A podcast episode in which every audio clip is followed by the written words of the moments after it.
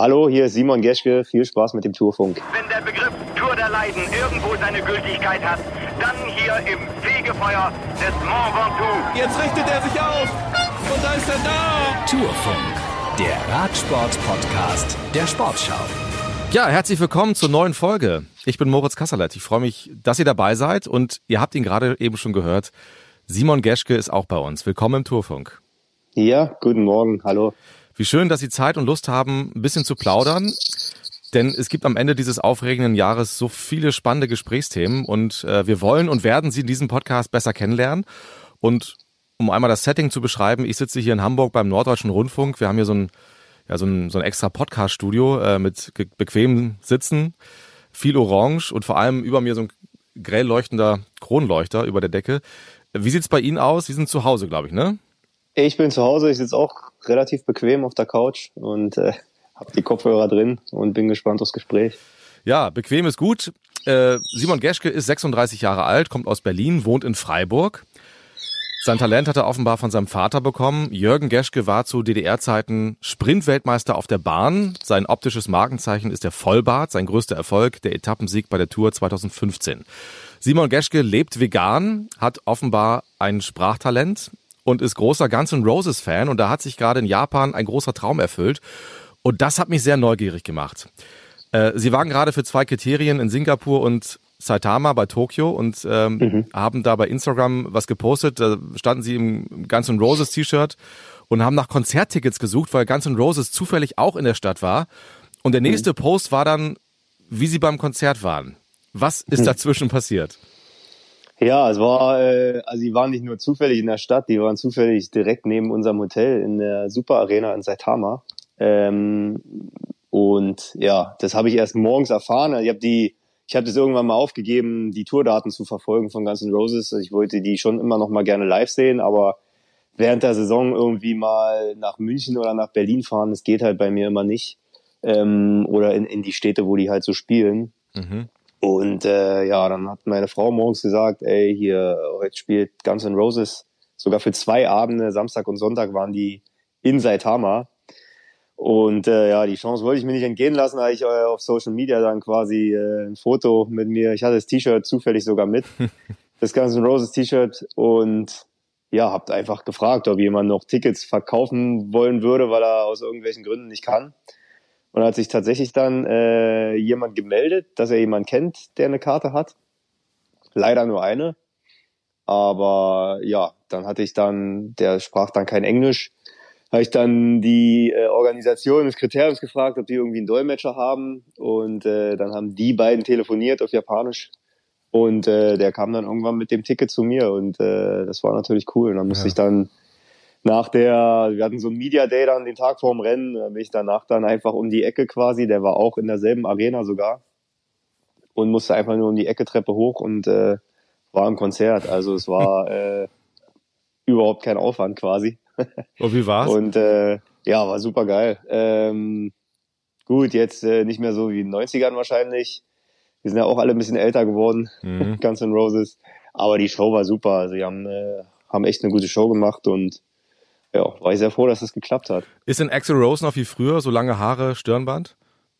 Nee, nee, gar nicht. Also, also der sieht jetzt schon doch, er ist doch ganz schön in die Jahre gekommen, Haare ein bisschen kürzer. Äh, Slash sieht unverändert aus. Ähm, aber ja, sind alle, alle ein paar Kilos mehr und äh, äh, man hört auch die Stimme von Axel Rose ist nicht mehr ganz so wie früher. Äh, also die hat, hat ein paar Songs gebraucht, um warm zu werden.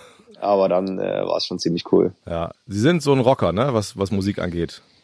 Ja, also ich bin nicht nur Guns N' Roses Fan, natürlich, sondern allgemein Musikfan, äh, größtenteils Rock. Also ich höre hin und wieder auch mal ein bisschen was anderes, aber doch schon größtenteils, äh, ja, ja, da, so sagen. Da bleibt bei Ihrem Beruf ja, wie Sie selber schon angedeutet haben, für Konzerte wenig Zeit, ne?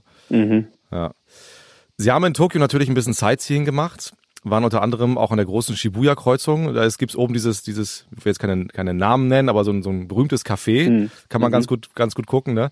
Ähm, Richtig, ja. Haben Sie Ihr Tokio-Trauma überwunden jetzt? Ja, auf jeden Fall. Also es hatte ja, äh, also ich habe, wo ich da war, natürlich noch ein bisschen öfter drüber nachgedacht, ähm, an diese schöne Woche da in Quarantäne. Aber ja, ich habe ja jetzt nie da irgendwie, ähm, also als, als ich das Angebot bekommen habe, wieder, dass ich in Saitama fahren kann, habe ich sofort Ja gesagt, äh, ohne jetzt da groß drüber über die Quarantäne nachzudenken. Und äh, war, war ein sehr schöner Trip. Und ich hatte auch, ich war ja schon vor Olympia, war mal in Tokio und hatte immer sehr viel Spaß da. Äh, von daher war das für mich klar, dass das, äh, die Quarantäne war dann abgehakt, letztes Jahr schon. Und ja. Ja, einmal für alle, Simon Geschke war vergangenes Jahr bei den Olympischen Spielen in Tokio, habt ihr wahrscheinlich mitbekommen, am Tag, ich glaube direkt vor dem Straßenrennen, ne, Symptom, dem, mhm. symptomfrei äh, positiv auf Corona getestet worden und die, die Maßnahmen waren so streng, äh, dass alle, die positiv getestet wurden, dann in eine Einzelisolation mussten. Es war ein sehr schlichtes Hotel. Ich vermute mal jetzt nicht die schönste Woche ihres Lebens. Nee, eher so eine der nicht so schönen Wochen auf jeden Fall. Und ja, ist halt verrückt, was sich dieses Jahr oder was sie innerhalb von einem Jahr getan hat. Also dieses Jahr hätte man ähm, konnte man dann sogar mit einer positiven Corona-Infektion die Tour de France zu Ende fahren. Ja. Und äh, ein Jahr davor ähm, durfte ich nicht nur nicht bei den Olympischen Spielen starten, sondern wurde dann nochmal eine Woche ins Quarantänehotel gesteckt. Ja. Also das ist dann halt auch verrückt, wenn man so drüber nachdenkt. Ja, das war schon, war schon sehr streng damals, gerade in Japan. Ne? Die haben sich ja wirklich ja, versucht, ja, so gut genau, wie es geht zu isolieren und die Olympischen Spiele passen eigentlich da nicht so ins Konzept. Mhm.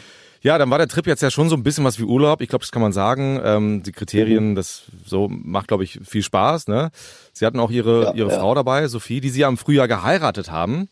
Mhm. Ich habe mich immer gefragt, es ist ja schwierig, während der Saison äh, nicht nur Konzerte zu besuchen, sondern erst recht auch Flitterwochen zu machen. Haben Sie das eigentlich schon nachholen mhm. können oder waren das jetzt quasi die Flitterwochen?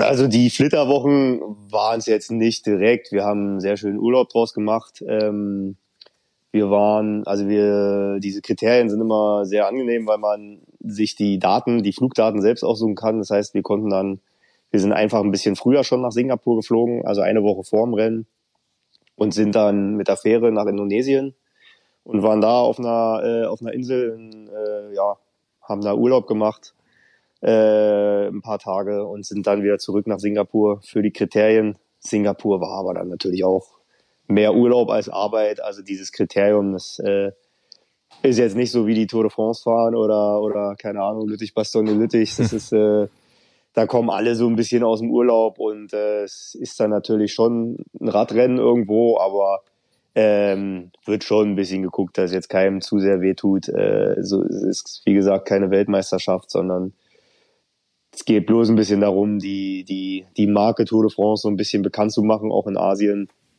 Und ja, das sind immer sehr schöne Trips, ohne dass es jetzt zu verbissen wird, das Radrennen. Und genau, also in den knapp drei Wochen musste ich jetzt nur zweimal Rad fahren. Also es war überschaubar. Und der Rest der Zeit war schon, äh, ja, war sehr schön. Wir hatten ja auch ein paar Freunde mit. Und wie gesagt, jeder darf seine Frau mitbringen oder wen auch immer. Also jeder hat ein plus eins. Mhm den er mitnehmen kann und es macht den ganzen Trip dann natürlich super angenehm und äh, auch, auch einfach entspannt, ja. Ja, das, das klingt so. Was sind Sie denn für ein Urlaubstyp? Ist das schon so das, was Ihren Vorlieben nahe kommt oder machen Sie eigentlich, sind Sie eher so, so ein Backpacker oder fahren campen? Nee, nee. Also campen gerne, ja, äh, würde ich auch gerne mal machen, habe ich aber jetzt eigentlich noch nie groß gemacht. Ähm, also in der Offseason bin ich eher so der Typ Strand, äh, den Sommer noch mal ein bisschen verlängern, weil das Wintertraining dann wieder vor der Tür steht auch da bin ich immer ganz froh, wenn ich äh, im Urlaub eigentlich nicht viel machen muss. Also ich lege jetzt auch nicht nur am Pool, aber ähm, soll schon immer relativ entspannt sein. Man läuft ja dann doch viel, äh, macht Sightseeing und ähm, ja, aber jetzt groß wandern oder so, da bin ich nicht so der Typ für. Wir hatten jetzt äh, ja super Wetter auch dafür, was das eigentlich Regenzeit war in mhm. Indonesien, äh, haben wir es ganz gut erwischt. Ja. Und ja, haben es uns da ein paar Tage gut gehen lassen. Und der Rest der Zeit Singapur war natürlich viel, viel, äh, also war ganz anders. Dann, äh, Singapur spannend, glaube ich, ne? So? Ja, sehr spannend, ja. ja. ja da gibt's auch viel zu sehen, da sind wir auch viel rumgelaufen, aber ja, alles, alles relativ entspannt. Also ich hab's im Urlaub gerne nochmal warm und äh, entspannt. Ich kann das gut verstehen. Simon, ähm, ich würde gerne über Ihr über Ihren Werdegang so ein bisschen sprechen. Ich habe Ihre Herkunft schon erwähnt. Sie kommen aus Berlin. Mhm. Um ganz genau zu sein, aus Ostberlin. Also Sie sind noch zu DDR-Zeiten auf die Welt gekommen, 86. Und ich habe auch mhm. erzählt, dass Ihr Vater sehr erfolgreich auf der Bahn war früher. Wie war dann Ihr Weg zum Radsport? Äh, mein Weg war eigentlich, hat es angefangen auf dem Mountainbike. Also es war, ich hatte jetzt nicht die klassische Ausbildung, dass ich schon als Schülerfahrer irgendwie Rennrad gefahren bin. Ähm, ja, mein Vater ist, äh, als ich äh, klein war, quasi hat er, hat er seine Karriere schon lange beendet. Ähm, hat ein Radgeschäft bei uns in, in Wandlitz. Also ich bin in Brandenburg aufgewachsen, zwar in Berlin geboren, aber mhm. außerhalb bisschen aufgewachsen. Und äh, ja, da sind wir dann einfach viel, oder er ist dann auch äh, viel Mountainbike gefahren, weil es halt da relativ schön war, da wo wir gewohnt haben. Und äh, ja, da bin ich dann mit elf, zwölf Jahren dann die ersten Male so ab und zu mal mitgekommen auch. Ähm, und ja, hat mir halt auch sehr viel Spaß gemacht, Mountainbike fahren, mache ich auch immer noch gerne. Und habe dann die ersten Rennen, die ich gefahren bin, also ich bin nicht viel Rennen gefahren, aber ähm, ja, so fünf, sechs Rennen im Jahr, die habe ich dann fast alle gewonnen in meiner Altersklasse immer. Und ähm, genau, dann kam ja auch dieser Radsportboom in Deutschland, als ich zwölf Jahre alt war oder elf, ähm, wo Jan Ulrich die Tour de France gewonnen hat. Und äh, das hat mich dann halt auch total in seinen Bann gezogen, halt dieses ganze Tour de France. Äh, und äh, es war die erste Tour, die ich auch so live verfolgt habe, ähm, weil mein Vater natürlich auch gerne Tour de France geguckt hat. Also die 97er Tour. Ja, genau, ja, ja. Die, denke ich, vielen in Erinnerung geblieben ist noch hm. den Radsportfans in Deutschland. Und da war ich dann natürlich auch vom Fieber gepackt und wollte auch unbedingt Straßenfahrer werden. Und genau, dann bin ich äh, in Berlin dann in den ehemaligen Verein von meinem Vater auch gegangen, dem Berliner TSC. Und bin dann die ersten Straßenrennen gefahren, was erstmal nicht so gut lief, wie es beim Mountainbiken war. Also es war dann nicht äh, ein Sieg nach dem anderen, sondern da musste ich dann auch erstmal lernen, wie es so ist, im Feld zu fahren. Und äh, es war ja doch anders als Mountainbike fahren, wo es eigentlich wie ein Zeitfahren ist.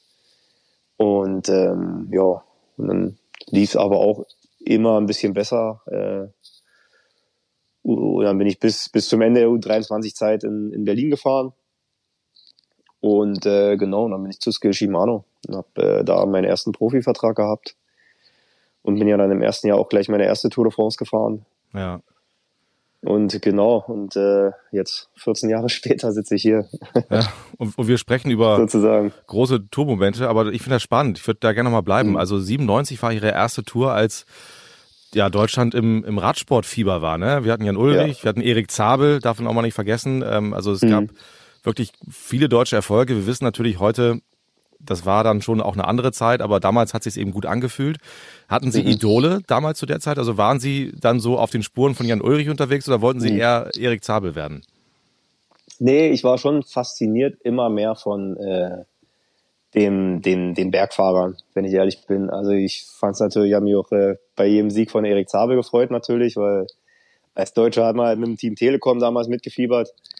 Und ähm, ja, da war ich natürlich äh, ja, aber fast fasziniert hat mich einfach mehr der Kampf dann noch die Jahre danach mit gegen Marco Pantani, gegen Lance Armstrong, so mehr die, die Bergetappen immer, das hat mich mehr fasziniert. Ja, ich, ich empfehle sehr, ich nehme an, Sie haben es gesehen und gehört, wir haben äh, ja Filme gemacht und auch einen Podcast, ähm, wo wir das alles aufarbeiten und an die großen Zeiten erinnern, also Being Jan Ulrich und Jan Ulrich hält auf Zeit, äh, sage ich, jetzt einfach mal in aller Bescheidenheit äh, sehr zu empfehlen, auch zu hören. Mhm. Ähm, ich habe gesehen, dass Sie, ähm, um kurz bei, bei Jan Ulrich zu bleiben, Sie haben sich getroffen oder irgendwo, glaube Lombardei-Rundfahrt hat, hat Ulrich mhm. Sie sehr herzlich begrüßt. Sehen Sie sich manchmal in Freiburg oder am Kaiserstuhl? Also sind Sie manchmal auch zusammen auf dem Rad sogar? Wir haben uns schon zwei, dreimal zufällig getroffen, genau, äh, und haben natürlich auch äh, ja, ein nettes Gespräch gehabt. Ähm, von daher, wir, wir kennen uns so ein bisschen. Ich, ich kenne ihn eigentlich erst, seit er hier wohnt. Ähm, und ja, war natürlich dann auch erstmal, okay, so das erste Mal in meinem Leben, dass ich ihn so live gesehen habe, war natürlich dann auch erstmal ähm, seltsam, weil er ist halt nach wie vor mein, mein Kindheitsheld. Ja. Und äh, ja, nee, war, war schön auf jeden Fall, auch dass er bei der Lombardei-Rundfahrt war und äh, direkt mich am Start nochmal begrüßt hat. Und äh, ja, aber sonst haben wir jetzt, also ist nicht so, dass wir irgendwie uns wöchentlich sehen. Ähm, jetzt gucken wir mal, dass wir vielleicht äh, doch mal ge gezielt eine Runde auf dem Rad drehen. Äh, und ja, schauen wir mal. Ich weiß jetzt gar nicht, wo er jetzt gerade ist, also ob er jetzt hier ist oder nicht. Nee, ich glaube, er ist viel unterwegs für seine, für seine mhm. Doku, die dann nächstes Jahr erscheint, aber grundsätzlich macht er, glaube ich, einen ganz guten Eindruck gerade so, ne? Definitiv, ja. Ja, er wird glücklich und das ist ja erstmal das Wichtigste. Ja. So, zurück zum jungen Simon. Ähm, oder auch zum Alten, wie viel von dem, was Sie sich damals so erträumt haben, also in dieser Zeit, in der Sie dann zum Radsport gekommen sind, haben Sie jetzt auch schon erreicht? Äh, gut, also klar, wo ich 1997 Jan Ulrich im gelben Trikot gesehen habe, habe ich gesagt, boah, das würde ich auch gerne mal haben. Äh, so Tour de France gewinnen, aber es hat sich dann, wo ich Profi geworden bin, natürlich schnell ja. äh, als nicht so realistisch rausgestellt. Also, Wird auch nicht mehr ähm, passieren, glaube ich. Ich glaube, das dürfen wir nee, sagen. Nee, ich glaube, der Zug ist langsam abgefahren jetzt. Aber ja, also ich habe mehr erreicht, als ich mir am Anfang meiner Karriere auf jeden Fall erträumt hätte. Ein Tour de France Etappensieg war natürlich immer ähm, das ganz große Ziel oder überhaupt äh, lange Profi zu sein in World Tour Teams und nee, das habe ich mir, da habe ich mir viel erfüllt, auch mit Olympiateilnahmen und WM-Teilnahmen. Ähm, wie gesagt, Tour-Etappensieg, jetzt dies Jahr nochmal ähm, neun Tage im Bergtrikot, das sind halt auch so alles, alles so Sachen, wovon ich als Kind eigentlich nur hätte träumen können. Ja, und das ist, ähm, also wo ich dann halt erstmal gemerkt habe, wie schwer es eigentlich ist, als Straßenfahrer irgendwie eine gute Karriere zu haben. So gerade anfangs meiner Profizeit, wo man vielleicht aus der U23 kommt und denkt, oh, man ist eigentlich ein ziemlich guter Bergfahrer und dann fährt man das erste Mal so ein Rennen wie, ja, keine Ahnung, Paris-Nizza oder Lüttich und dann guckt man sich um. Und ist einer der ersten, der eigentlich am Berg abgehangen ist, dann merkt man halt erstmal, ja, puh, ist hier schon was ganz anderes als äh, bei den Junioren und der U23. Und dann äh, verschieben sich die Ziele natürlich auch so ein bisschen. Also dann, dann denkt man sich, naja, also du bist, ähm, bist eigentlich schon gut, wenn du dich hier einfach nur mal durchsetzt und ein Rennen vielleicht auch so ein bisschen prägen kannst, dass du attackieren kannst oder ja, halt vielleicht auch mal das ein oder andere große Rennen gewinnen kannst, aber das ist halt schon das höchste der Gefühle auf diesem Level, ja. Ja, und umso krasser ist es ja, finde ich, wenn man bedenkt, dass die, die ganz großen Stars von heute, also Pogacar, Evenepoel, dass mhm. die so den U23-Bereich eigentlich inzwischen eigentlich auslassen ne? und komplett überspringen und halt ja, mit 19 ja, ja. und 20 die Besten sind. Ja, das ist absolut irre. Also da merkt man halt auch, dass gerade also der Körper ist ja so weit ausgebildet, aber dass halt diese, dieses wissenschaftliche Training und so und das, das Wissen, was, was Fahrer wie ich jetzt früher noch gar nicht hatten. Also wenn ich jetzt überlege, wie ich ähm, in der U23 noch trainiert habe, also völlig, völlig unspektakulär eigentlich. Ich habe immer nur drei, vier Stunden auf dem Rad gesessen und ähm, dieses Wissen über Trainingswissenschaft, das kam halt alles erst später. Also ich bin eigentlich erst in meinem ersten Profijahr mal die ersten Intervalle und so gefahren und halt hab halt angefangen, auch ein Wattmesser am Rad zu haben und so. Und ähm, so Leute wie Pogacar und Evenepoel, die können das halt jetzt komplett auslassen, weil die dieses ganze Wissen halt schon seit den Junioren eigentlich ja eingetrichtert kriegen und ähm, dann ist es halt natürlich auch klar, wenn man so ein Talent hat, dann auch relativ einfach, dass man halt nicht noch den den Weg durch die U23 gehen muss, sondern wenn man das Talent hat und dann fährt man in den Jahren schon so trainieren, wie ich seit erst, keine Ahnung, mit 25 machen konnte. Ähm, und selbst da war noch vieles, was, was man heute weiß, was, was man damals noch nicht wusste. Mhm. Und äh, ja, da äh, sieht man dann so Phänomene, dass halt äh, auf einmal Leute mit 20 schon die Vuelta gewinnen können. Ja, ja und irgendwie auch alles können. Ne? Ja. Der Etappensieg 2015. Ich nehme an, die Fernsehbilder haben Sie schon mehrfach gesehen. Kennen Sie die Radioreportage von damals? Ehrlich gesagt nicht, nee. Ja. Also ich kenne natürlich die Fernsehbilder, äh, habe ich mir ein paar Mal noch angeguckt. Hm. Dann kommen jetzt die Bilder fürs, für den Kopf. Ähm, so klang es mhm. damals bei vielen Radiosendern der ARD am 22. Juli 2015. Es ist der Tag des radsportlichen Lebens von Simon Geschke, der in Berlin geborene und in Freiburg lebende Akteur aus dem deutschen Team Giant, hat 400 Meter Entfernung bis zum Etappensieg. Er lässt die Zunge rausrängen. Er ist seit 50 Kilometern allein unterwegs und er hat einen Verfolger, Andrew Talansky, den Amerikaner, der deutlich besser klettern kann. Aber der hat 37 Sekunden Rückstand. Der kommt nicht näher. Es sind noch 300 steile Meter für Simon Geschke. Jetzt geht er noch mal raus aus dem Sattel. Er hat die Abfahrt sehr, sehr gut bewältigt. Da fliegen noch ein paar Partiertüten auf die Straße. Jetzt bloß nichts mehr passieren. Er war bei einem Vorbereitungsrennen mit dem Teamauto kollidiert. Das ist heute auch fast wieder passiert. Am letzten Anstieg. 200 Meter noch für Simon Geschke. Hier oben klatschen die Zuschauer schon Applaus für diese Fahrt. Sie haben ihn hier auf großen Leinwänden verfolgt. Diesen Mann, der immer mit dem Vollbart unterwegs ist. Manchmal ein bisschen verkniffen aussieht gestern auch noch guter Laune war im Mannschaftshotel, 100 Meter vor dem Ziel. Letzte Linkskurve für Simon Geschke, schaut sich um, über die linke Schulter, über die rechte Schulter. Niemand zu sehen, die linke Faust kommt von Simon Geschke. Ich will nämlich hier weit aus dem Fenster raus, sehen ihn auf den letzten 20 Metern. Simon Geschke kommt auf dem Zielstrich an und gewinnt der größte Sieg seines Lebens. Simon Geschke kommt kaum zehn Meter weit, ist total platt. Zwei Helfer müssen ihn hochschieben hier den Berg. Und im Jubel des großen Momentes natürlich vereint diese gesamte Mannschaft Giant. Nun hat dieses deutsche Team doch noch eine Etappe gewonnen. Das, was schon Degenkolb nicht gelang, schafft jetzt Simon Geschke, fährt in die Arme seiner aufgeregten Betreuer, da jetzt der Verfolger Endo Talensky, der Amerikaner, das Ziel erreicht mit einer halben Minute Rückstand. Völlig egal. Großer Tag für den deutschen Radsport, denn so eine Fahrt von Simon Geschke, die gibt es nun wirklich nicht jeden Tag. Er hatte das ganz geschickt gemacht, genau im rechten Moment angegriffen aus einer Ausreißergruppe. Die anderen waren sich nicht einig und er ist dann sehr, sehr gut bergab gefahren, während sein unmittelbarer Verfolger Thibaut Pinot, der Franzose, gestürzt war, sich allerdings dabei nicht verletzt hat. Also, Simon Geschke gewinnt zum ersten Mal in seiner Karriere eine Tour de France-Etappe. Es ist der fünfte deutsche Etappensieg bei dieser Rundfahrt. Ja, wie geht's Ihnen, wenn Sie das jetzt hören? ja, sehr gut. Ich sehe die Bilder vor mir. Nee, also das ist wirklich, das war so ein Tag, wo ich mich jetzt auch heute noch an jedes Detail eigentlich erinnere. Und äh, ja, also wirklich an, an, an so ziemlich jedes Detail. Ja. Und äh, ja, die Abfahrt mit dem Sturz und auch wo ich attackiert habe und so. Oder überhaupt die ganze Konstellation der, der Ausreißergruppe und dass ich nochmal Mannschaftswagen war und so weiter. Also das waren alles so Details, äh, die ich glaube ich ziemlich lange nicht vergessen werde. Ist aber ja schön, ne, wenn Sie äh, sozusagen die Möglichkeit hatten, das auch alles so abzuspeichern. Also ich, ich kann mir auch Mhm. vorstellen, wenn man da so im Tunnel ist und völlig fertig, dass man ganz vieles auch vergisst. Aber umso besser, wenn Sie diese Bilder noch hervorrufen können. Mhm, nee, definitiv. Also es, das brennt sich schon ziemlich ein in den Kopf. Also es war auch nach wie vor, also nach wie vor mein größter Erfolg. Ja. Und äh, ja, sicherlich der schönste Tag auf dem Rad. Was hat sich verändert dadurch für Sie?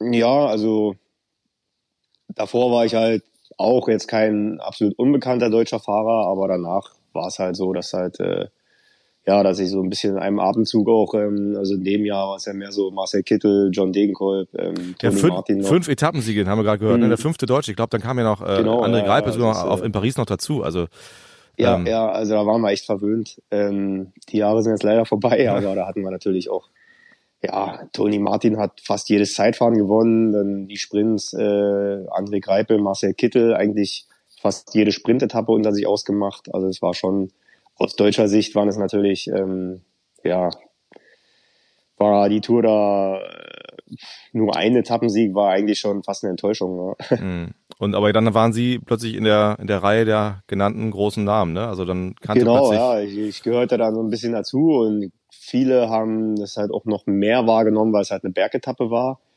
Ähm, da war es ja aus deutscher Sicht meistens nicht so dicke. Ähm, also wir haben vor Emanuel Buchmann und, und Lennart Kemner jetzt äh, hatten wir halt lange Zeit, also in meiner Generation keine Mega-Bergfahrer. ja. Und äh, dadurch war das halt so ein bisschen was Besonderes auch, weil bei Flachetappen oder bei Zeitfahren hat man halt schon, war es mal halt schon gewöhnt, dass, dass da deutsche Etappensiege äh, passieren und in den Bergen war es halt eigentlich eine Riesenüberraschung, halt gerade für äh, ja für jemanden wie mich und äh, allgemein halt glaube ich auch für die deutschen Fans so wie ein Deutscher hat die hat eine Bergetappe gewonnen, das gab's gab's halt davor halt ewig nicht. Ich glaube Linus Gerdemann, ähm, ja. es lag dann halt auch schon einige Jahre zurück. ja.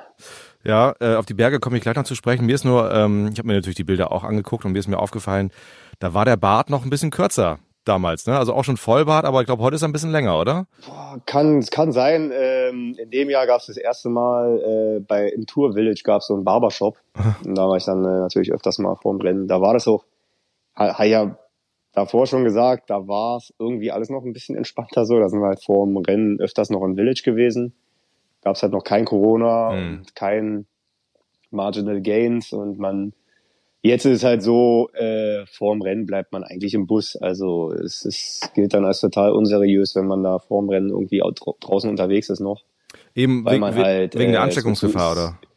Ja, jetzt das auch, ähm, aber es ist auch einfach, wenn es zu warm ist, soll man Mhm. lieber noch dann äh, eine Eisweste anziehen oder so. Also es ist Okay. nur noch Performance, Performance, Performance. Und in dem Jahr waren wir schon, also das Meeting war auch noch nicht ganz so lang, wie es äh, inzwischen normal ist. Ähm, also wurde über die Etappe geredet, wer was für Ziele hat und wie wir es machen als Team und so weiter. Standard halt. Und dann sind wir, haben wir uns eigentlich umgezogen und sind ins äh, Village gefahren. Ja, da hatte ich halt manchmal sogar noch Zeit für fürs Bartstutzen vom, vom Barbershop. Ich höre so ein bisschen Wehmut raus, dass, sie, dass die Zeiten sich so geändert haben. Ja, gut, hat vielleicht sowas damit zu tun, dass ich jetzt doch schon einer der älteren Fahrer bin, aber äh, ja, früher war schon einiges bisschen entspannter und äh, ja, schön ist es jetzt immer noch, das will ich jetzt nicht sagen. Ja.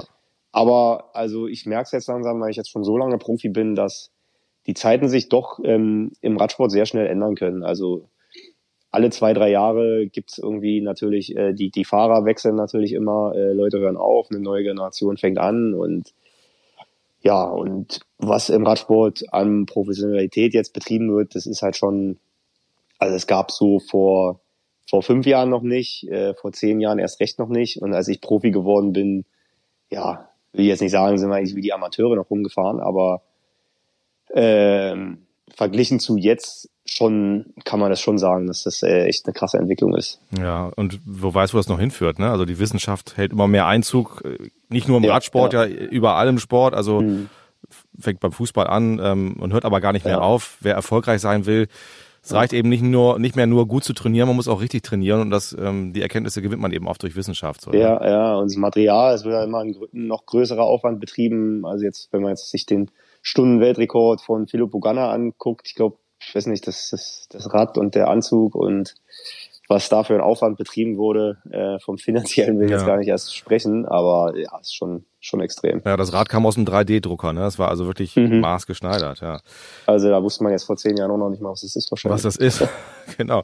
Äh, Nochmal ganz kurz zum Bad. Ich frage mich immer, wenn ich sie so fahren sehe, im, im Hochsommer, weiß nicht, Tour 33 Grad, Pyrenäen, mhm ist das nicht wahnsinnig heiß im Gesicht? Also ich merke das immer nur, ich habe immer so ein, so ein fünf, sechs Tage Bad irgendwie und mehr ist dann schon unangenehm, also gerade im Sommer, weil es mir zu warm wird. Ist das bei Ihnen dann nicht mehr so? Nee, ich kenne es halt nicht anders. Und ähm, nee, also gar nicht. Ich hatte ihn auch schon mal abrasiert äh, vor zwei Jahren im Urlaub. Und es wurde dann jetzt aber auch nicht kälter deswegen. Also ja, so einfach ist halt auch nicht. Ne? Also ich merke das nicht so, ja, ja, dass es wärmer ist. Wir haben über 2015 gesprochen und jetzt würde ich gern äh, über dieses Jahr sprechen. Ähm, Sie haben ja schon erwähnt, dass dann plötzlich auch eine große Aufmerksamkeit da war. War diese Tour in diesem Jahr, also trotz des Etappensieges damals, war das dieses Jahr trotzdem die bisher aufregendste Tour für Sie? Ja, doch, definitiv. Also es war auch die härteste Tour, die ich bis jetzt hatte weil halt jeder Tag, ähm, weil es halt jeden Tag ein Ziel gehen, gab für mich und wo ich, weil ich jeden Tag höllisch aufpassen musste, wenn man es jetzt mit 2015 vergleicht, da ich halt einen Tag alles rausgeknallt und am nächsten Tag, ja, will ich nicht sagen, war mir alles egal, aber da musste ich dann nicht irgendwie noch gucken, dass jetzt so wie dies Jahr die nicht die falschen Leute in der Spitzengruppe sind und vielleicht mehr Punkte sammeln, um mir das Trikot abzunehmen und so. Es war schon die zweite Hälfte der Tour dieses Jahr war schon sehr stressig. Und mhm. äh, man kann halt auch nicht jeden Tag Vollgas fahren. Das geht bei der Tour halt auch nicht. Das können halt, äh, ja, das können halt nicht viele. Und äh, also ich brauchte auch immer wieder mal einen Tag zwischendurch, wo ich mich erhole, dass ich halt nächsten Tag wieder in die Gruppe gehen kann. Und äh, ja, das waren so Sachen, die mich dann natürlich auch nervös gemacht haben. Ja. Ich erinnere mich an den Tourfunk, also der Podcast erscheint ja bei der Tour täglich.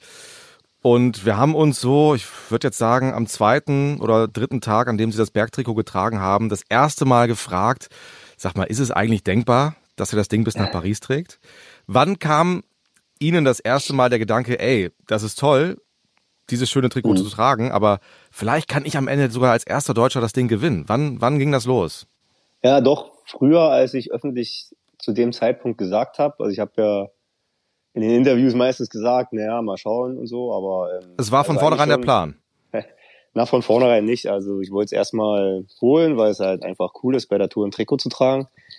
Ähm, und fürs Team bringt es halt auch einen mega Mehrwert an Aufmerksamkeit. Genau, also dann, wo ich es übergestreift habe, habe ich gesagt, okay, ein, zwei Tage und dann Galibier-Etappe oder über die Alpen wird's wahrscheinlich, äh, wird's wahrscheinlich schwer. Aber wo ich es dann über die Galibier-Etappe gerettet habe, ähm, war ich schon der Meinung, dass ich das äh, ja auch noch über die Pyrenäen retten kann. Und äh, also ich habe auch gemerkt, dass ich echt eine gute Form habe, gerade bei der Galibier-Etappe, dass ich halt wirklich äh, lange vorne mitfahren kann und ähm, am Galibier sogar Zweiter werden konnte, aus einer sehr gut besetzten Gruppe auch. Und ja, und da war, habe ich dann schon ein bisschen damit geliebäugelt. Oder mhm. zumindest wollte ich es dann äh, sehr, sehr lange tragen. Ja. Ja, und dann war ja wirklich auch sowas wie eine Begeisterung in Deutschland zu spüren. Ich war auch in Frankreich, deswegen habe ich, kann ich jetzt nicht wiedergeben, was hier in Deutschland los war, aber man hat das schon gemerkt. Also auch wir in der ARD haben natürlich noch Zuschriften bekommen, die Quoten waren super. Äh, das lag sicher auch am spannenden Duell um den Gesamtsieg, aber ganz sicher auch an, an ihrer Performance. Hm. Und dann gab es auf der letzten Bergetappe äh, oder danach diese Szene, da war klar, dass sie dieses schöne weiße Trikot mit den roten Punkten nicht gewinnen werden.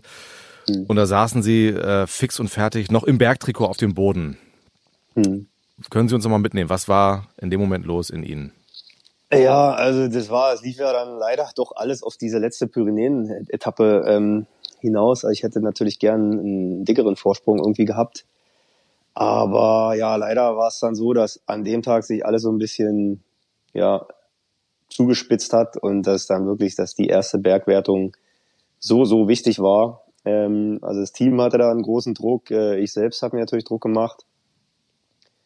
Und der ganze Druck war dann halt nach der Etappe weg. Und äh, das war halt 50-50 so ein schönes, aber auch natürlich ein nicht so schönes Gefühl, weil es halt aus äh, also ich hätte wahrscheinlich so oder so geheult, nach der, wie, egal wie es jetzt ausgegangen wäre, ob ich jetzt gewonnen hätte oder jetzt, so wie jetzt gelaufen ist, dass ich verloren habe. Einfach weil der ganze Druck dann weg war und die Tour war dann für mich halt eigentlich schon vorbei und ähm, kam dann nur noch eine flache Tappe, dann Zeitfahren und Paris. Also es war wirklich dann, das war meine letzte Etappe bei der Tour und die lief dann halt nicht mehr so, wie wir es uns gewünscht hätten. Aber trotzdem war dann, dann war ich eigentlich auch ein bisschen erleichtert, dass das dann jetzt mal dann auch vorbei ist, weil die, äh, die Woche war halt, wie gesagt, super stressig und man schläft dann auch einfach nicht mehr so gut, wenn man sich so viel Gedanken macht und man ist sowieso ganz schön am Limit, körperlich natürlich auch.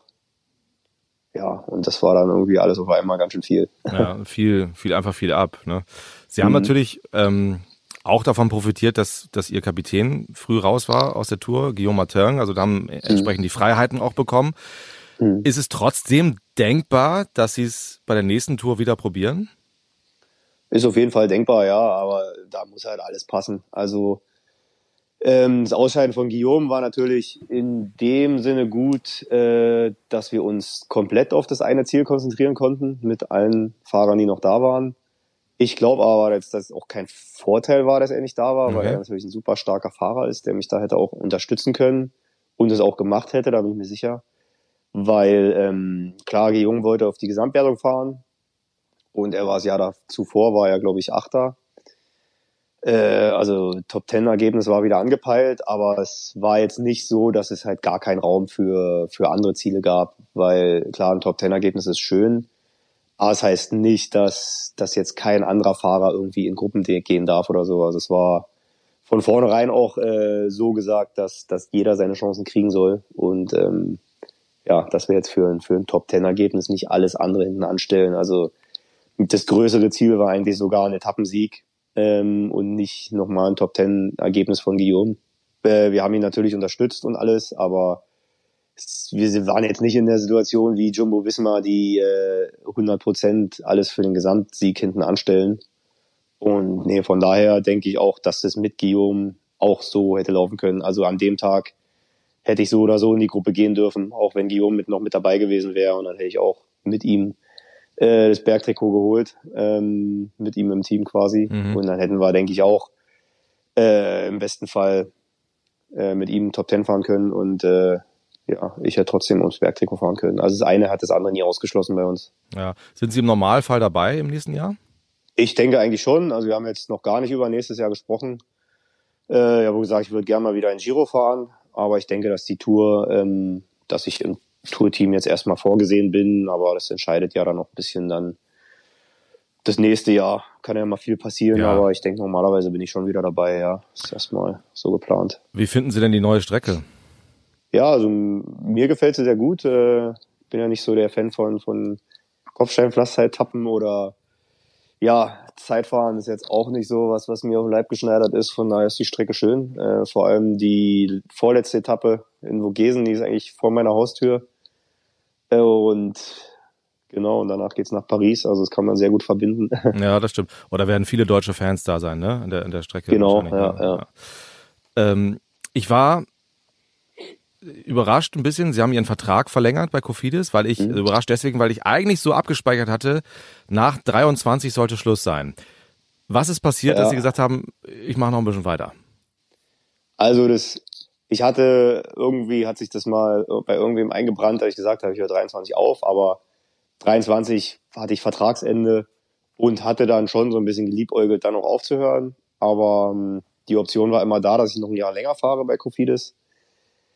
Und ähm, ich wollte halt, also für mich war das immer so 50-50, wenn es jetzt dieses Jahr, habe ich gesagt, okay, wenn es jetzt 22 gut läuft nochmal äh, und mir das Spaß macht und dann von, wenn man sich äh, mit dem Team auch auf einen guten Vertrag nochmal einigen kann für 24, dann mache ich weiter. Und äh, ja, und so war es jetzt halt dann auch, dass dies Jahr echt nochmal richtig gut lief. Nicht nur bei der Tour, sondern auch bei der Tour de Romandie war ich gut. Ähm, andere Rennen bin ich gut gefahren als Helfer einfach. Und äh, ja, von daher hat es mir natürlich auch Spaß gemacht und das Team war auch, ja, die äh, schätzen mich sehr. Und äh, dann haben wir nochmal jetzt für 24 das dann gleich fix gemacht nach der Tour. Okay. Und dann ist Schluss oder ist auch das immer noch so, mal gucken, was dann passiert? Nee, dann ist zu 99 Prozent Schluss auf jeden Fall. Ja, nee, dann bin ich 38 und irgendwann wird es halt auch mal Zeit, was anderes im Leben zu machen, denke ich. Und der Tag kommt so oder so. Also man kann halt nicht bis, bis zur Rente fahren. Ja. Auch wenn es manche Fahrer probieren, aber äh, irgendwann ist für jeden mal Schluss. und für mich wird es dann 24 soweit sein, ja. Was wollen Sie denn? Also dann 24 wäre ja theoretisch auch noch Olympia nochmal ein Ziel vielleicht, ne? Hm, ja, ja, doch, ja. Was wollen Sie denn nach der Karriere machen? Äh, so ganz genau weiß ich es noch nicht. Ähm, ja, ich denke schon, dass ich äh, dem Sport erhalten bleib. In welcher Funktion weiß ich jetzt noch nicht. Aber dass ich jetzt was ganz anderes mache, kann ich mir auch nicht vorstellen. Da fehlt mir so ein bisschen die, ähm, ja, fehlen mir ein bisschen die Ideen. Äh, also ich denke schon, dass ich in der, in der im äh, entferntesten Sinne äh, vielleicht auch im Radsport bleibe, aber ja, definitiv irgendwas mit Sport, weil da ich einfach über die Jahre jetzt die meiste Erfahrung und ähm, ja, die meiste Expertise einfach. Und ja, jetzt was komplett anderes, ja, will ich nicht sagen, äh, hätte ich jetzt Angst vor, aber das, das wäre jetzt nicht gerade der einfachste Weg. Hm. Ähm, ich kann halt paar Sachen ausschließen. Ich kann mir jetzt zum Beispiel nicht vorstellen, sportlicher Leiter zu sein bei irgendeinem Team, weil ich ja grobe Ziel ist erstmal dann äh, ein bisschen ein geregelteres Leben zu haben, dass ich halt äh, vielleicht mehr zu Hause bin und Guns N' Roses nochmal live sehen kann. Wenn sie, äh, die werden auch immer älter, ne? Also so lange dürfen sie nicht richtig, fahren. Ja, ja, ja. Richtig. Nee, ja, also ich will schon mehr zu Hause sein dann auch. Ja. Und sportlicher Leiter, das ist halt, da ist man fast noch mehr unterwegs. Man hat dadurch zwar zu Hause mehr Zeit, weil man nicht trainieren muss, aber man muss ja, man muss zu Hause natürlich auch äh, arbeiten. Und nee, also es ist ein Beruf, uff. Ja. Ist für viele Fahrer, denke ich, der, der einfachste Weg und es wäre für mich auch der einfachste Weg, denke ich, wenn ich aufhöre, bei, bei irgendeinem Team anzuheuern als sportlicher Leiter. Aber ja, kann ich mir ehrlich gesagt nicht vorstellen bis zur Rente. Ja, mal gucken, was so kommt. Ne? Müssen ja auch noch nicht, Richtig, nicht ja. festlegen jetzt. Ich war bei ja. der Tour in diesem Sommer ähm, schwer beeindruckt, wie gut Sie schon Französisch sprechen. Wie haben Sie das so schnell hm. gemacht? Oder gab es da schon Vorkenntnisse, bevor Sie zu Cofidis gewechselt sind? Es gab Vorkenntnisse. Ich hatte tatsächlich Französisch in der Schule. Aber Schule ist natürlich ganz schön lange her bei mir. Also es war, ich bin, ich habe nicht von null angefangen. Das war schon mal gut. Äh, und die Jahre davor hatte ich auch hin und wieder mal äh, ja französische Freunde und äh, Teamkollegen, wo man ja ein bisschen das wieder auffrischen konnte. Und aber als ich dann für Cofidis unterschrieben habe, habe ich dann schnell gemerkt, okay, jetzt musst du noch mal Gas geben und ja, habe das dann äh, einfach eine App auf dem Handy installiert zum, zum Französisch üben. Ach, und, geil, das geht, ne? Ja, ja. Ja, muss ich sagen, bin ich auch ein bisschen stolz, dass das dann doch jetzt, dass ich noch nicht so fließend spreche wie, wie Englisch zum Beispiel, aber dass ich jetzt schon hin und, also ein relativ normales Gespräch führen kann und auch Interviews auf Französisch geben kann. Und äh, ist ein erster Schritt. ich glaube, das ist in Frankreich auch ganz wichtig. Also mhm. das ist, glaube ich, also auch ein Grund, warum sie da wahrscheinlich sehr populär sind, ne? weil sie Interviews auf Französisch geben. Ich glaube, das erkennen die Leute schon an. Definitiv, also einfach ein Zeichen des Respekts. Ich glaube, jeder, also die Franzosen sowieso, die lieben ihre Sprache sehr. Ähm, das ist schon fast ein richtiges Kulturgut bei denen. Aber äh, andersrum würde man jetzt als deutscher Radsportfan das, glaube ich, auch cool finden, wenn jetzt zum Beispiel ähm, ja, keine Ahnung, Alexander Vlasov äh, ein Interview auf Deutsch gibt, weil er jetzt bei Bora fährt. Also ich glaube, äh, ja, da sammelt man immer Sympathiepunkte. Ich habe es jetzt nicht nur deswegen gemacht, logischerweise, aber einfach weil mein, mein Leben bei Kofidis ein bisschen einfacher wird, wenn man auch Französisch spricht. Aber ja, ich glaube, es ist allgemein so, dass man da ja den Fans des jeweiligen Landes äh, ja, dass man da Sympathiepunkte sammelt, wenn man auch die Sprache spricht dann. Ja, das glaube ich auch. Radsport ist international, ähm, bewegt sich ja dementsprechend auch in der Welt. Es gibt äh, World Tour Rennen auf vier Kontinenten. Klar muss die UCI äh, natürlich überall hin, ist, ja, wo, wo ein Interesse am Radsport besteht, wo es vielleicht auch neue Märkte zu gewinnen gibt. Auf der mhm. anderen Seite reden wir ja äh, in diesen Zeiten zum Glück oder leider, also zum Glück ist es jetzt oft ein Thema über den Klimawandel. Ist das ein Thema, mit dem Sie sich beschäftigen? Ja, auch. Also ich glaube, es ist ein Thema, womit sich was, was keinen komplett ungerührt lässt. Ähm, ich beschäftige mich natürlich auch mit, äh, auch mit dem eigenen CO2-Fußabdruck natürlich und Radsport ist da halt äh, oder jeder Sport. Äh, kein, kein Sport ist klimaneutral, also ja. alle Fans müssen irgendwie anreisen und die Sportler müssen irgendwie von A nach B kommen. Ähm, und ja, gerade die Tour ist halt ein Riesentrost mit Werbekarawane, mit den Teamautos, Bussen, LKWs. Ähm, aber es inspiriert sicherlich auch viele Leute vielleicht äh, öfter mal mit dem Rad zur Arbeit zu fahren, statt mit dem Auto, die paar Kilometer. Und ähm, aber es ist, es, es ist was, womit ich mich auch beschäftige, klar. Und äh, diese ganzen langen Transfers, da war ich sowieso nie ein Fan von, ähm, Klima hin oder her. Aber es ist halt für einen Sportler auch einfach nervig, äh, wenn man dann nach einer Alpenetappe dann nochmal irgendwie mit dem Bus sonst wohin eiern muss. Um, weil oft waren die, die zum Beispiel jetzt nur ein Beispiel bei der Tour, halt dann die letzte, die vorletzte Etappe irgendwo in Alpen und am nächsten Tag mussten wir in Paris fahren. Also es war schon alles ein bisschen nervig. Und dann mussten dann also drei, drei Flugzeuge gechartert werden, dass wir dann von den Alpen nach Paris kommen. Ja, also ja. weiß ich nicht, ob, ob sowas nötig ist und auch so Grand Tour Start, was, was ab und zu mal so ein bisschen Gerüchte waren, Grand, Grand Tour Start in Japan oder mhm. so, also boah, weiß ich nicht, ob das sein muss. Ja, ich meine schon Kopenhagen dieses Jahr, ne? Da, da seid ihr auch geflogen. Mhm. Ähm, es wird, ja, ja. wird leider ist es ein Thema, sage ich ja eben schon. Auf der anderen Seite mhm. ist es glücklicherweise jetzt immer mehr im Bewusstsein, glaube ich auch. Ähm, mhm. Ich frage ja, mich, ich frage mich nur oft so, also klar, es gibt Sportarten, äh, die haben einen viel größeren CO2-Fußabdruck, ne? Das ist, darum mhm. geht's gar nicht. Nur auch jetzt bei der UCI in diesem Jahr die WM mitten in der Saison in Australien. Weißt du, müssen alle, mhm. alle darüber fliegen. Da frage ich mich mhm. immer, tut, um jetzt beim Radsport zu bleiben, der Sport genug dafür? Wie sehen Sie das? Oh, das ist ein schwieriges Thema, klar. Jeder muss bei sich anfangen und ähm, ob, ob jetzt, ob man jetzt sagen, aber es ist dann auch wieder schwer, festzumachen, ob die WM in Australien jetzt äh, so einen riesen Einfluss hatte, weil es gibt auch viele äh, australische Profis, die dann äh, sonst nach, äh, nach Europa hätten fliegen müssen. Also da kann man jetzt, glaube ich, auch nicht sagen, dass, dass die WM jetzt nur noch in Europa stattfinden darf. Also das würde, glaube ich, einfach zu weit gehen. Nee, nee, genau, das wäre zu weit, aber man mhm. könnte vielleicht über den Zeitpunkt dann nachdenken. Ne? Jetzt im Januar sind mhm. viele eh auch in Australien bei den World Tour Rennen, die dann ja hoffentlich und zum Glück wieder stattfinden mhm. nach der langen Corona-Pause. Mhm ja, wäre so ein Ansatz. Ich weiß, es ist äh, ja. leicht gesagt. Also man kann, man kann sicher noch vieles besser machen. Das, das steht außer Frage, ja, denke ich auch.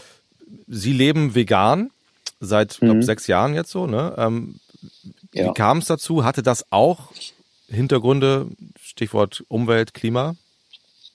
Ja, es war, es war mir nie so bewusst. Ich habe das mal ausprobiert äh, aus gesundheitlichen Gründen. Ich habe viel Gutes drüber gehört, dass man, wenn man da eine eine vollwertig äh, vegane Ernährung hat, dass das halt super gesund ist und auch äh, ja gut für die Entzündungswerte ähm, und so weiter ist. Äh, was das für eine äh, Auswirkung auf, auf ähm, den CO2 oder auf, auf Umwelt hat, äh, war mir nicht so bewusst, bis ich mich halt mehr damit beschäftigt habe. Und inzwischen mache ich es halt äh, schon fast mehr deswegen und, und auch äh, ja einfach aus, aus Tierschutzgründen als äh, aus gesundheitlichen Gründen. Weil inzwischen gibt's ja auch schon echt viel ungesunde vegane Sachen, so Ben und Jerry's Eis und äh, alle möglichen Schokoladen. Also äh, das ist gar nicht mehr so der, der, der größte Vorteil dann. Aber nee, also es hat äh, ist, ein, ist eine gute Überleitung jetzt zu dem Klimathema, dass das halt wirklich eine der Sachen ist, mit, mit der man persönlich, ohne sich groß ähm, einschränken zu müssen, eine riesen Auswirkung äh, auf den Klimaschutz auch hat, ja. ja. Werden Sie noch schräg angeguckt oder ist es inzwischen, sagen wir mal, salonfähig in Deutschland? Äh, anfangs ja. Ähm, inzwischen, klar, gibt's auch immer noch, ich glaube, das wäre jetzt gelogen, wenn ich sage, das finden alle toll. Äh, es gibt natürlich auch noch die, die sagen, es ist absoluter Blödsinn. Aber nee, ist jetzt also gerade im Sport jetzt voll respektiert und ähm, hin und wieder gibt's mal einen Witz, aber gut, ich mache auch hin und wieder Witze. Alles, alles äh, geben und nehmen. Ja, ich, ich bin erstaunt. Es gibt echt, inzwischen echt viele Hochleistungssportler, ne? Lewis Hamilton, hm, äh, Novak hm. Djokovic. Und, aber wie schwierig ist das denn im Alter, gerade als, als Leistungssportler, sich vegan zu ernähren? Also anfangs habe ich auch noch äh, ein paar Ausnahmen gemacht hin und wieder, weil ich mich da noch nicht so gut auskannte. Also äh, die ersten zwei Jahre habe ich noch, ähm, war das mehr so ein Prozess ich schon äh, zu 95 Prozent, sage ich mal, vegan, aber es ging halt nicht immer so, wie ich mir das gedacht habe. Und es ist inzwischen halt viel einfacher geworden, jetzt ähm, wirklich äh, zu 100 Prozent auf alles Tierische zu verzichten. Und äh, im Radsport gibt's noch sehr wenige Veganer, das stimmt. Also ich glaube, ich bin der Einzige, zumindest in der World Tour, äh, soweit ich weiß. Und es wird immer salonfähiger und äh, ja, ist auf jeden Fall eine gute Sache. Wie machen Sie das bei einer großen Rundfahrt? Da können Sie ja nicht selber einkaufen gehen. Da brauchen Sie einen Koch, der mitspielt. Mhm. Kriegen Sie einen extra Teller dann? Äh, es geht. Also wir haben bei den großen Rennen natürlich immer Köche dabei. Ähm, wenn wir keinen Koch dabei haben, ruft dann das Team vorher an in den Hotels, dass sie Bescheid wissen, dass sie halt äh, dann was extra machen. Aber also jetzt gerade bei der Tour, äh, Pasta, Reis ist ja schon mal vegan. Dann kann man, äh, bevor man die die große Bolognese-Soße da mit reinkippt, stellt man die halt nebenan. Also da muss man jetzt nicht mal für mich einen, mega extra Teller machen. Ähm, ich krieg dann meistens ähm, ja Tofu oder Seitan oder sowas oder äh, so, so Sojasteaks zum Beispiel äh, statt statt dem Fleisch. Alles andere Gemüse, Pasta, Reis, äh, können wir alle, alle Fahrer essen. Ja, und, und äh, ja, der Rest, Dessert lasse ich dann meistens einfach weg. Äh, beziehungsweise der Koch macht manchmal dann auch vegane Desserts. Da gibt's auch viel, was man machen kann. Und äh, also es ist ziemlich problemlos. Ich glaube, das Dessert wegzulassen ist ähm, gar nicht so schlimm für manche. Also nee, sollte, äh, sollte jeder mal drüber nachdenken. Ich bin der Dessert-Fan. Äh, klar, wenn es äh, ein leckerer Kuchen ist und der Koch sagt, es ist vegan, esse ich ja. ihn auch, aber ist jetzt nicht so, dass ich es vermisse. Ja. ja. Weil meistens bei der Tour frisst man sich dann eh schon so voll an, an Pasta und so. Dann denkt man sich so, ah, komm. ja. Sind Sie eigentlich Fußballfan, jetzt wo die WM beginnt? Nee, so gar nicht. Also ich verfolge so ein bisschen und ähm, ich habe absolut nichts gegen Fußball, aber ich finde es halt echt uninteressant. Ja. Ja, gibt's ja auch. Ähm, dann brauche ich ja. ja nicht zu fragen, ob sie die WM gucken oder nicht. Es sind ja viele, die in diesem Jahr sagen. Ich werde vielleicht mal, wenn es jetzt, also wenn Deutschland jetzt äh, da die Hütte abreißt, dann gucke ich mir sicherlich mal das Finale an. Äh, aber ich gucke jetzt nicht jedes WM-Spiel. Ähm, wahrscheinlich nicht, nee. Ja, ja. ja ich, ich bin sehr gespannt, wie das, wie das Interesse wird. Haben Sie, oder hm. wie, wie geht's Ihnen mit dem, mit dem Krieg in der Ukraine? Ja, äh, sehr schwierige Geschichte. Also es hat ja jetzt auch ich hatte in meinem ganzen Leben noch nie einen Krieg, der so direkt vor der Haustür ist. Hm. Äh, beschäftigt einen natürlich total, auch wie das jetzt äh, sich weiterentwickelt, was passiert, wenn es einen Sieger und einen Verlierer gibt und wie das dann weitergeht, dann äh, auch, äh, was es für Auswirkungen, Auswirkungen hat, äh, die Beziehung zu, zu China oder Nordkorea, was das sind ja auch alles irgendwie noch so, äh, ja. ja so ein paar Brandherde, sag ich mal. Ähm, also es sind schon extrem unsichere Zeiten. Irgendwie ging es mit Corona los und seitdem kommt jedes Jahr irgendwie was Neues. Also ja. es sehr, sehr unschön alles. Beschäftigt mich schon auch. Ja, ja schon, schon beängstigend. Ist das auch, äh, reden Sie da mit anderen Fahrern drüber? Also gibt es da Möglichkeiten, also das ist ja, betrifft uns ja alle, ne? Also ja nicht nur in Europa, ja. natürlich vielleicht uns noch ein bisschen mehr als, als, als Menschen auf anderen Kontinenten, aber mhm. die Auswirkungen mindestens kriegt ja jeder inzwischen zu spüren. Irgendwie ist das, ist das Gesprächsthema? Schon, ja. Also ähm, klar, uns geht's jetzt in Deutschland noch sehr gut. Äh, die Auswirkungen sind schon spürbar jetzt mit, mit Benzinpreisen und Gaspreisen und jeder redet natürlich drüber, aber also im Grunde genommen geht es uns jetzt schon noch sehr gut mhm. äh, im, im, Vergleich zu, zu den Kriegsgebieten oder auch immer noch. Also wie gesagt, ich war jetzt erst in Indonesien, da ist der Lebensstandard natürlich ein ganz anderer. Ähm, von daher jammern wir jetzt natürlich auch ein bisschen auf hohem Niveau, dass, dass äh, Spritpreise teurer werden Ja, und, und. Lebensmittel, auch wenn es natürlich ja für viele Menschen eine Riesenbelastung ist. ähm, aber trotzdem, ja, äh, redet man drüber, aber es ist jetzt noch nicht so, dass man sagt, boah, wir wissen gar nicht weiter hier. Also ähm, jetzt im Urlaub, bin ich ehrlich, äh, haben wir so gut wie gar nicht drüber geredet. Ist ja auch Weil mal gut. noch, also man, der, der Krieg ist zwar nah, aber er ist ja trotzdem noch weit weg, weil man in, Deutschland halt noch ganz normal äh, auf die Straße kann und einkaufen und sich eigentlich im Hinterkopf beschäftigt ein, aber so die ganz krassen Auswirkungen sind ja jetzt hier noch nicht spürbar. Ja, und es ist ja auch gut, dass man also gerade im Urlaub dann auch mal einen Abstand hat und dass ein das Mhm. eben nicht äh, so beeinträchtigt im, im, im, im Denken und Tun jeden Tag zu jeder Zeit. So, ne? Aber es betrifft ja, Ja. auch den Sport. Also ähm, viele russische Sportlerinnen und Sportler sind momentan raus. So äh, Mhm. ganze Mannschaften auch. Ich habe irgendwann mal gelesen, dass sie das schon auch eher kritisch sehen, ne? weil sie sagen, das betrifft ja die einzelnen Menschen dann nicht, sondern es geht um das Mhm. Ja, Land, ja. aber das hat damit ja nichts zu tun. Wie sehen Sie das jetzt so?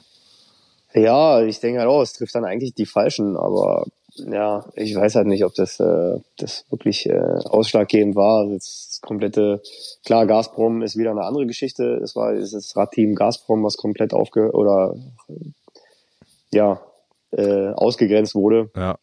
und dass Fahrer ähm, halt einfach aufhören mussten und äh, auch ist ja ein Team, was nicht nur russische Fahrer hat, auch, also auch italienische Fahrer standen dann halt auf der Straße und haben, da haben nicht alle irgendwie was Neues gekriegt und wenn dann da so, ja, der Teppich unter den Füßen weggerissen wird, finde ich halt schon eine harte Nummer. Also die Fahrer an sich können ja für den Krieg nichts und die meisten russischen Fahrer oder ich glaube alle russischen Fahrer, habe ich jetzt auch nicht so verfolgt, haben sich ja gegen den Krieg ausgesprochen Hm. und äh, ja, Ja, und da erwartet man ja auch immer zu viel, ne? Also Alexander Mhm. Vlasov ist ja, ist ja ein ganz gutes Beispiel. Ähm, also es ist leicht gesagt zu sagen, die müssen sich jetzt hinstellen und alles zu Hause verurteilen, ja. Mhm. Aber die haben äh, im Normalfall auch Familie zu Hause und natürlich auch Mhm. Befürchtungen, wenn sie sich jetzt hier hinstellen und, und sagen, ich verurteile den Krieg, dass das eine Auswirkung für die Liebsten zu Hause hat. Also äh, Richtig, da ja, muss man ja. auch mal aufpassen. Ich, ich, es ist ein schwieriges Thema, ganz schwieriges Thema. Ja, also da habe ich auch äh, ja keine keine so komplett schwarz oder weiß Meinung. Ist Ja. wirklich ein schwieriges Thema. Ja. So, jetzt haben wir so ein trauriges Thema zum Ende des Gesprächs. Ähm, ich versuche es einfach mal trotzdem positiv zu beenden. Simon, vielen Dank. Es hat großen Spaß gemacht, mit Gerne. Ihnen zu sprechen. Ähm, ich glaube, wir kennen Sie jetzt wirklich alle noch ein bisschen besser als vorher. Dann wünschen wir Ihnen alles Gute. Wie geht's jetzt für Sie weiter bis zum Start der neuen Saison? Ja, nächste, nächster Programmpunkt ist äh, Trainingslager in Spanien im Dezember. Bis dahin bleibe ich jetzt erstmal zu Hause. Also ist noch fast ein Monat. Am 12. fliege ich, glaube ich, dann Dezember. Äh, und werde jetzt die Zeit zu Hause ein bisschen genießen. Werde natürlich jetzt auch diese Woche wieder anfangen zu trainieren. Jetzt habe ich, also ich bin ja lange gefahren, bis 16. Oktober noch Japan Cup gefahren. Und jetzt vier Wochen gönne ich mir dann immer radfreie Zeit.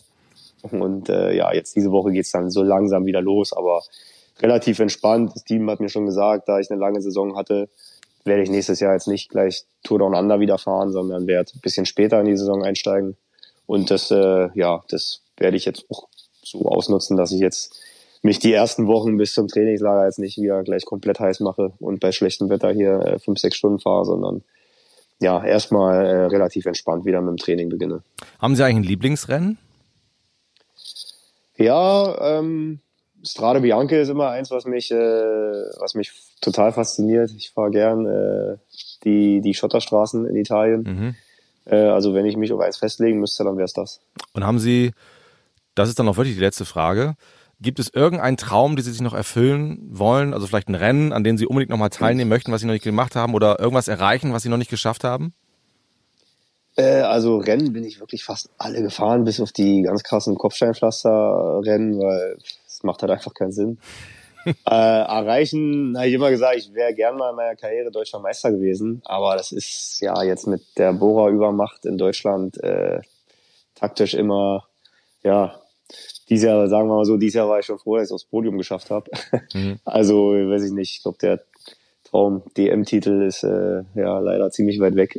Ja, ach mal sehen. Ah, wer weiß, Die, ja, die, zwei Jahre Tak- war ich noch. die, die verpokern Sie auch mal in der Taktik. Ja, hoffen wir's. Simon, herzlichen Dank. Alles Gute für Sie. Dankeschön. Schöne ja. Weihnachtszeit dann, ne? Ja, gleichfalls. Danke. Und ich danke euch fürs Zuhören. Vielen Dank.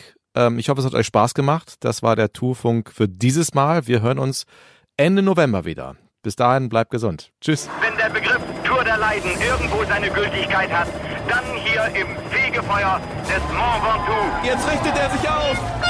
Ist er da. Tourfunk, der Radsport-Podcast der Sportschau.